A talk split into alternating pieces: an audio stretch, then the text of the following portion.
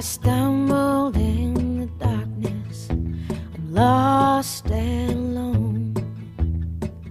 Though I said I'd go before us, show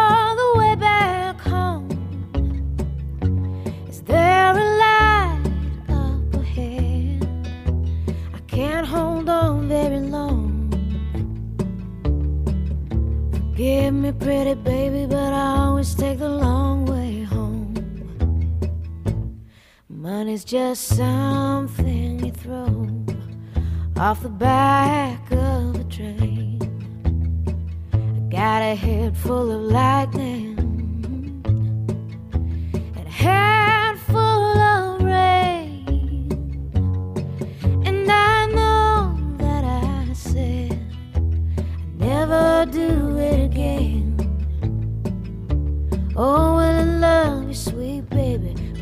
always take the long way home.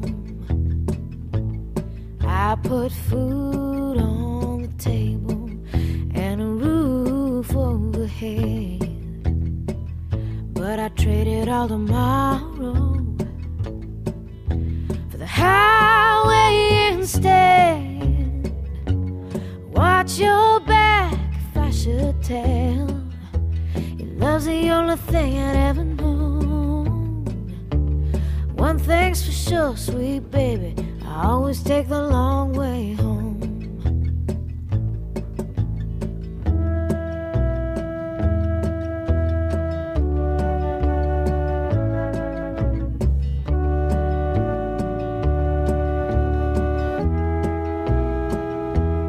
Oh, I love you, baby,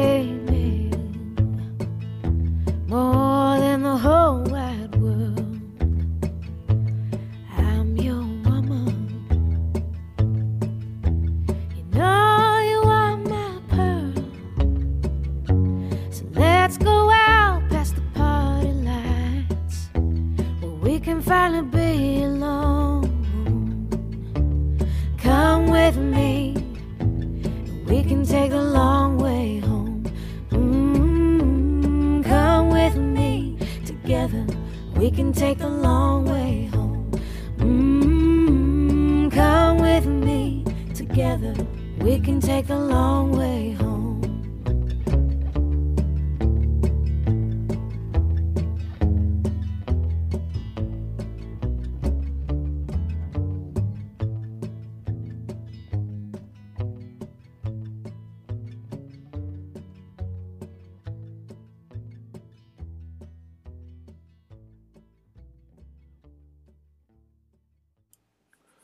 Buenas noches a todos. Son las 10 y 5 de la noche de hoy lunes 8 de marzo del año 2021. Mi nombre es John Torres y este es el resumen de las noticias económicas del día de hoy. Un poco tarde, lo sé, lo sé. Tardísimo, tardísimo. Son las 10 de la noche. Qué vergüenza con, con todos. Yo creo que muchos escuchan escuchar el podcast. Y es que lo escuchan, es que a estas horas... Bueno, pero vamos a ver si hoy es rapidita la cosa.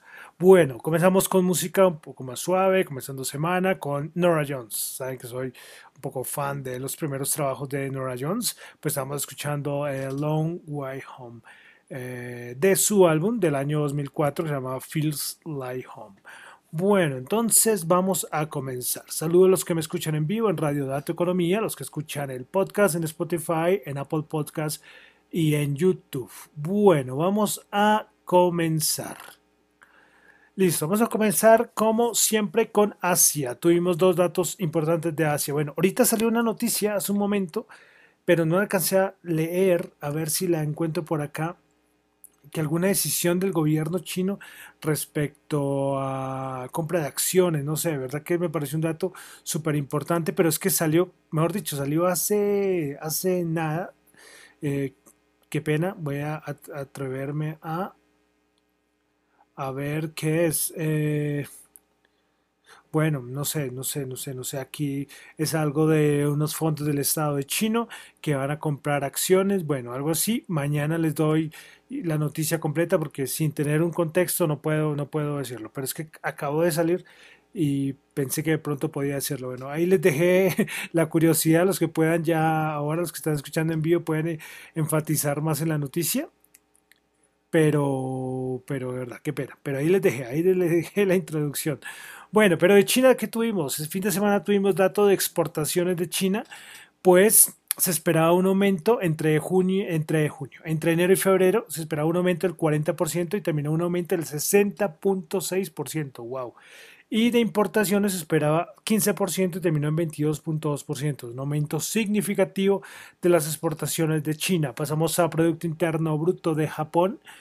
Tuvimos el trimestral, se esperaba el 3%, quedó un poquito abajo, 2.8%, y el anualizado a nivel trimestral se esperaba 12.6 y terminó en 11,7%.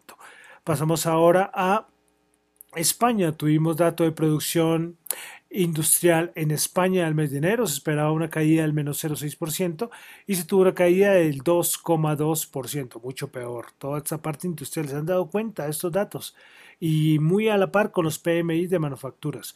Bueno, en Alemania, producción industrial del enero se esperaba 0,4%, una caída del 0,4%, terminó una caída del 2,5%. ¿ven? Mm, ahí todo a la par. Bueno, en Estados Unidos tuvimos hoy a Yellen hablando antes, como a las hora colombiana, como a las 9 y 20, es decir, un poquitín antes de, eh, de la apertura de los mercados. Bueno, ¿qué dijo Yellen del Tesoro de los Estados Unidos? Pues que está preocupada por todas las consecuencias permanentes que podría dejar la crisis, que es poco probable que ese paquete de estímulos que se aprobó, que vamos a comentar en un segundo, cause un, problema de inflación. También espera Yellen que la economía de Estados Unidos vuelva al pleno empleo en el año 2022. Pero de todas maneras, Yellen acabo de, eh, como dijimos hace un segundito, pues que ella espera que el paquete de estímulos no cause inflación, pero por si acaso el paquete de estímulo fiscal resulta con efectos inflacionarios, que hay herramientas para utilizar frente a la situación. Bueno, otra que se une a lo de las, tenemos todas las herramientas disponibles, ¿no? A todos los de la FED. Bueno, y finalmente Yellen dice que la ley de estímulos pues va a ayudar a que se creen cientos de millones de trabajos. Bueno, eh, perdón, no, no, no, no cientos de millones de trabajos, que va a ayudar a cientos de millones de personas en los Estados Unidos. Bueno, continuamos. Eh, bueno, hoy la Reserva también amplió un aspecto de liquidez, pero bueno, eso es una cosa de desempleo que, sí es importante, pero la, la nombro nomás. Bueno, fin de semana tuvimos que se aprobó el Senado. Recuerden que la Cámara, eh, perdón, el Comité del Senado había aprobado, una parte de un comité, perdón, de la Cámara de Representantes había aprobado lo del paquete de los 1,9 trillones de trillones de dólares y pues pasó al Senado y pues el fin de semana se aprobó. Entonces esto pasa a la Cámara de Representantes ya para el pago, para la aprobación definitiva. Pero me sorprende es que se aprobó el 1.9 trillones. Yo pensé que esto iba a salir un poco menos. Pero bueno, ahí dejamos. Y este es el plan de estímulos que se refería a Yellen, que bueno, ya dice que no va a tener ningún efecto inflacionario, pues estaremos pendientes. Y por ahí dicen que pronto se puede venir otro paquete de estímulos, aparte de este. Listo, continuemos. Pasamos a Colombia. Colombia que tuvimos, tuvimos un dato por parte del Banco de la República y es que al cierre del año 2020 la deuda externa pública y privada colombiana sumó 154.968 millones de dólares, es decir, un 11,% más que lo registrado en el año 2019, cuando la cifra fue de 138.683. Si miramos este valor de la deuda externa como porcentaje del Producto Interno Bruto, la deuda externa del país se ubicó en 55.4, creo que esto es por primera vez que ocurre ese porcentaje, pues eh, bueno, se ubicó 55.4 cierre 2020. Y en el 2019 era 42.9, creo que es la primera vez en la historia que, se, sobrepasa el 50% de esta manera. Pero bueno, estoy hablando por decir sin tener ningún ningún dato que sustente esto. Bueno, y a cierre 2020 la deuda externa pública del país sumó 89.699 millones, mientras que la privada sumó 65.269 millones. Bueno, vamos a continuar en Colombia porque tuvimos la encuesta que nos suministra Fe Desarrollo cada mes y es respecto al índice de confianza del consumidor.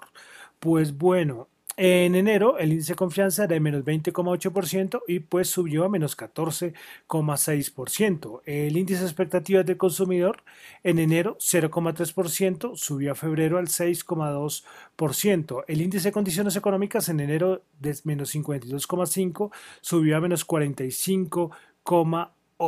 Bueno, como podemos ver, recuerden cuando leímos el de enero que todo era negativo, y pues ahora el índice de confianza consumidor mejoró, el índice de expectativa consumidor mejoró, el de condiciones económicas mejoró y vamos a ver la disposición a comprar, que me pareció interesante. Bueno, Vivienda. En enero la disposición a comprar vivienda era de menos 14,6% y en febrero pasó a menos 12,9%, mejoró 1,7 punticos. Bienes durables. En enero era menos 59,4% y pasó a febrero menos 58,2%, también mejoró 1,2%. Y vehículo, me pareció curioso porque en enero era de menos 59,9% y aumentó a menos 54,6%, pues la disposición a comprar vehículo aumentó considerablemente. Bueno, datos muy interesantes de la encuesta de opinión del consumidor por parte de F Desarrollo. Bueno, ¿qué tuvimos de mercado? De mercados, pocas cosas que resaltar. De noticias, pues el petróleo, pues el ataque con drones a unas instalaciones de Aranco, eh, lo cual hizo subir el petróleo hasta los 70 cuando eh, abrió los futuros ayer subió con mucha fuerza. Pero normalmente cuando son noticias de este tipo, si no es una cosa que sea muy duradera, los precios inmediatamente corrigen y que fue lo, que pasó hoy. Este conflicto, pues es un conflicto que ya hemos resaltado, no es la primera vez que ocurre estos tipos de ataques, ¿no? Eh, pero bueno, con ataques con drones, eso ya es lo que no acostumbrarnos, ¿no? O sea, eh, hay una gente que piensa que los drones son solo para tomar fotitos. No, los drones sirven para trabajos industriales y también para bombardear. sí, entonces, bueno, eh, ahí queda la cosa y mañana pues ya tendremos los inventarios. Bueno, eh, ¿y qué más? Pues es que poca cosa más hay que comentar de los, de los mercados. Y por eso vamos a pasar directamente a los índices. Además por la hora, estoy un poco corriendo por la hora, que me da vergüenza. Bueno, eh, ¿Qué se puede decir de los mercados? Como decíamos del petróleo, pues eh, subiendo con fuerza, después corrigió. Los bonos, los benditos bonos, con todo ese paquete de estímulos que está ocurriendo, pues no hay ninguna razón para que los bonos bajen la rentabilidad. Siguen vendiendo bonos. Hay otro dato que es un poco más complicado, es una cosa de los repos, pero bueno, no voy a meter acá ese tipo de cosas, pero pero no hay ninguna razón para no decir, hombre, que esto está mejorando. No, de verdad que, que no hay ninguna razón. En este momento, por ejemplo, bueno, bajó 1,57, casi nada, sube en 1,59. Yo colocaba en Twitter hoy en la mañana, pues que con 1,40, cuando empezó a subir de 1,40 a 1,50, todo histeria, miedo total, llegó a 1,60 al fin del mundo, y hoy está en 1,59 y nada. Bueno, los mercados se van acoplando, es parece maravilloso los mercados, y veremos cuando vuelvan a subir si llega al 1,69, 1,70. Hay gente, analistas que colocan en 2, y bueno, banca de inversión que también la hemos leído, eh, que también lo coloca en 1,9, un 2%. Pero bueno, miraremos a ver cuándo la Fed va a intervenir, si es que interviene, pero todo el mundo eh, dice que la Fed en algún momento, con alguna, de una modalidad de cualquier forma, pero va a a, meter la mano cuando sea necesario. Pero ¿qué ha pasado? Pues que sigue vendiendo tecnología de una manera tremenda.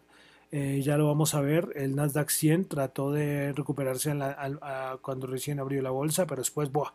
el Nasdaq Composite y el Nasdaq 100, ¿no? Eh, y después se fue para abajo, pero con toda la fuerza del mundo. Pues bueno, vamos a pasar entonces, vamos a comenzar con el Nasdaq 100. Han vendido tecnología casi como el 11% desde máximos eh, y los máximos fueron hace que un mes más o menos, creo que fue febrero 12. Bueno, Nasdaq 100 bajó 369 puntos, menos 2.9%, 12.299. Principales ganadoras en el Nasdaq 100 tuvimos a Ross Store 6.4%, Dollar Tree 3.8% y Ultra Beauty 3.7%. Principales perdedoras, Pinduoduo, menos 12,2%, Baidu, menos 11.1% y Land Research, menos 8.2%. Pasamos al SP500. Hoy coloqué hoy un, un mini hilo con tres tweets hablando sobre lo que mucha gente decía, ya lo vamos a ver, el Dow Jones hoy alcanzó máximos históricos. Y y por qué decía, no, pero ¿cómo así que el Dow Jones alcanza máximos históricos? Y fue varias personas y decían, pero el, el SP500 no arranca, el Nasdaq bajando con fuerza. Y yo lo único que dije es que hay que conocer cada índice. El año pasado el Dow Jones fue el que menos subió, creo. No me creo, casi seguro que entre, entre el Russell, el, el SP500, el Nasdaq, y el Dow Jones, el Dow Jones fue el más, que, el más quedado, pero porque la formación del índice, recuérdense, y aquí eh, tomo palabras que eh, que escuché en varias partes, incluido un podcast de Gregorio que también lo coloqué en ese tweet. Recuerden que es que el índice es una canasta, ¿ve? Cuando se van allá al mercado y cogen una canasta y empiezan a echar cosas. Eso, eso es su índice. Entonces toca ver qué compone esa, esa canasta. No es que voy al Dow Jones y me meto, no, hay que ver qué compone la canasta. Y claro, la, el, la, la, la, que está compuesto en el Dow Jones es totalmente diferente a lo que está en el Nasdaq. Nasdaq es pura tecnología, que es que tuvo un año espléndido el año pasado. ¿Y qué pasa con el SP500? Pues el SP500 en esta canasta, pues es que las tecnológicas pesan demasiado. Y al pesar demasiado, como el Nasdaq está cayendo tanto, pues afecta. Pero hay un ETF que es el RSP, si no estoy mal, que es el de índice de igual valoración, es decir, cogen a todos los, los componentes del SP500 y no les, y no les dan mayor valoración, sino todos en la misma canasta y ustedes ven y está casi en máximos históricos. Entonces, para que el SP500, yo creo, para que vaya y busque los 4.000 puntos, tiene que esperar una recuperación del Nasdaq, sí o sí. Esos creo que la, del resto de valores no alcanzan a, llevar al índice. Hoy el, el SP500, como vamos a leer, bajó el menos 0,5%, bajó el 0,5%, perdón bajó 20 puntos. Entonces, no bajó mucho comparación del 2% que bajó el Nasdaq, pero no alcanza. Es que, es que lo que pesa Microsoft, eh, Tesla que ya está metido ahí, Apple, bueno, todos estos pesan, pesan, entonces no alcanza. Entonces, para ir a los 4.000 tenemos que esperar un rebote muy bueno del Nasdaq.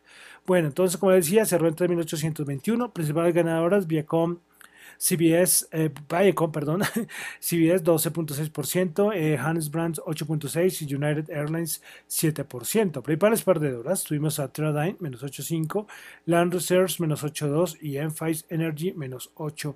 Pero es que, por ejemplo, Tesla bajó el 5,8%, PayPal bajó el 5,4%, Twitter bajó el 5,1%. ¿Ven? Es que estas afectan. Eh, Netflix bajó el 4,4%. ¿Ven? Listo. Y el Dow Jones, que hoy alcanzó máximos históricos por un momento, después corrigió, subió 306 puntos, 0,9%, 32.802 puntos. Principales ganadoras en el Dow Jones tuvimos a Walt Disney, que máximos históricos, están diciendo por ahí.